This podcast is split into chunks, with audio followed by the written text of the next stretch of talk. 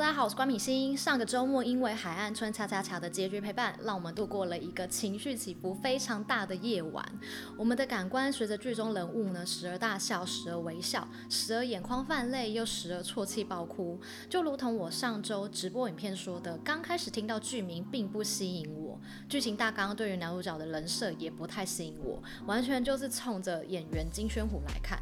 不过随着剧情发展呢，我渐渐被男女主角以及村民们给融化，也被申敏儿完全圈粉。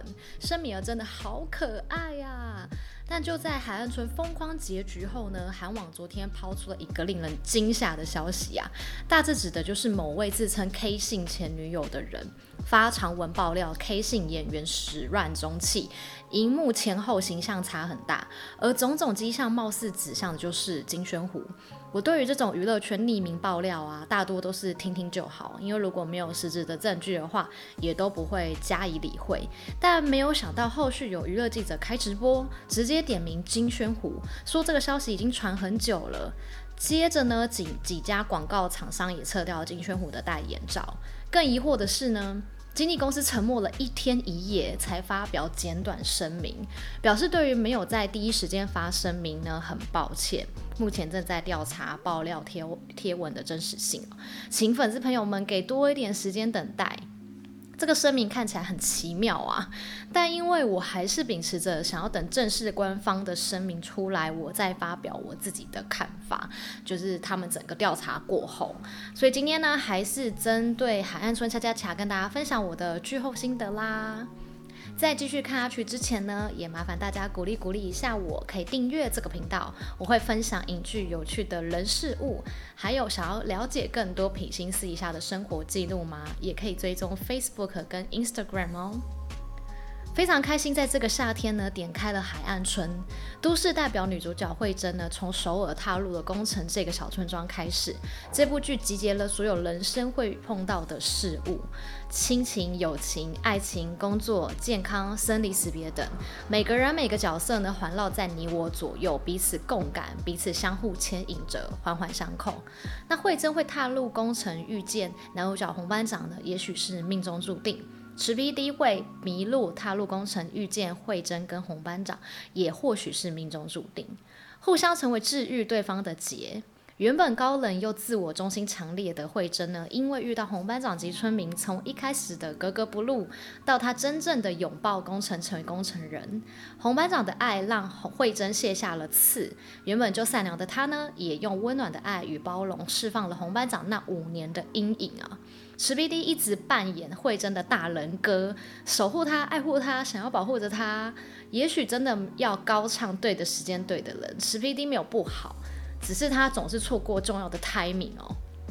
然而，PD 来到了宫城，也不是注定要让他伤心的哦。他不止收获了一个节目，收获了工程村民的热情，更收获了红班长的友情。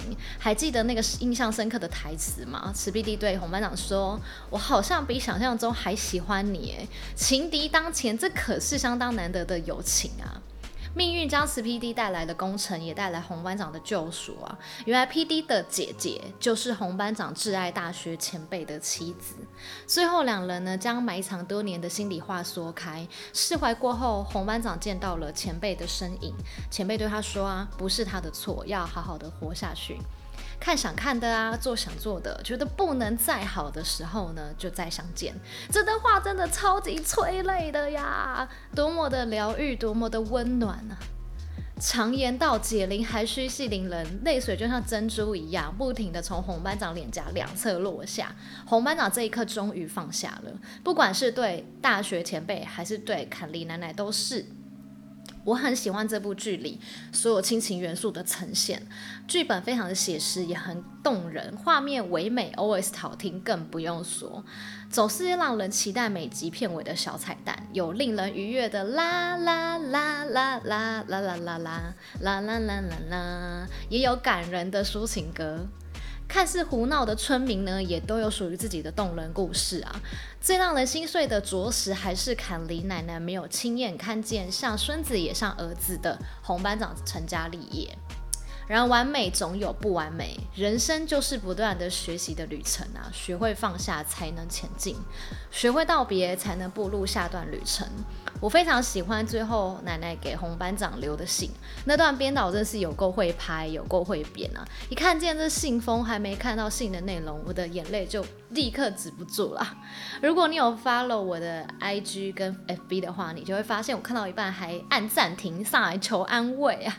卡莉奶奶说啊，人必须要活在人群里，有时候人生很沉重。不过，要是你生活在人群里的话，就像是你背我一样，肯定也会有人背你。所以，不要把自己关起来。这番话不只是让刻意坚强的洪班长彻底卸下心防，抱着慧珍痛哭，也让荧幕前的我们情绪到达临界点，人泪水不停地流落下，心就像是被掏空一样。久久的无法平复，我也很赞同慧珍说的话：失去你所珍爱的人时，你必须要彻底难过个够，不然的话呢，悲伤就会布满全身，最终爆发。就像失恋也一样啊，你必须要好好的大哭一场，你才会好起来，继续前进。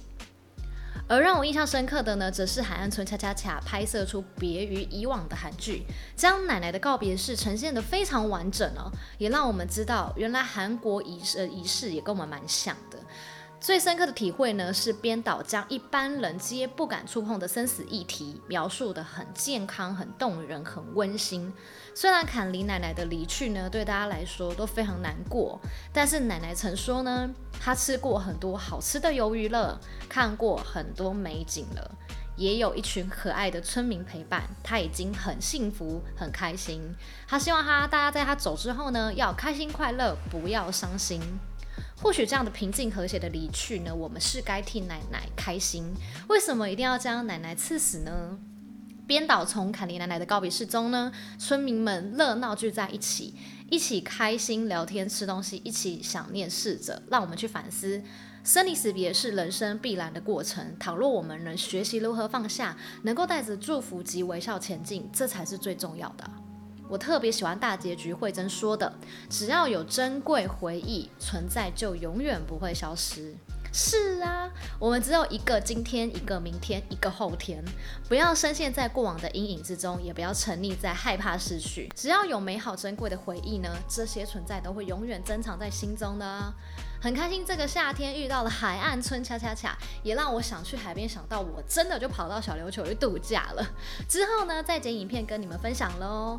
那欢迎大家在底下留言跟我讨论。再见了红班酱，再见了海岸村的村民们。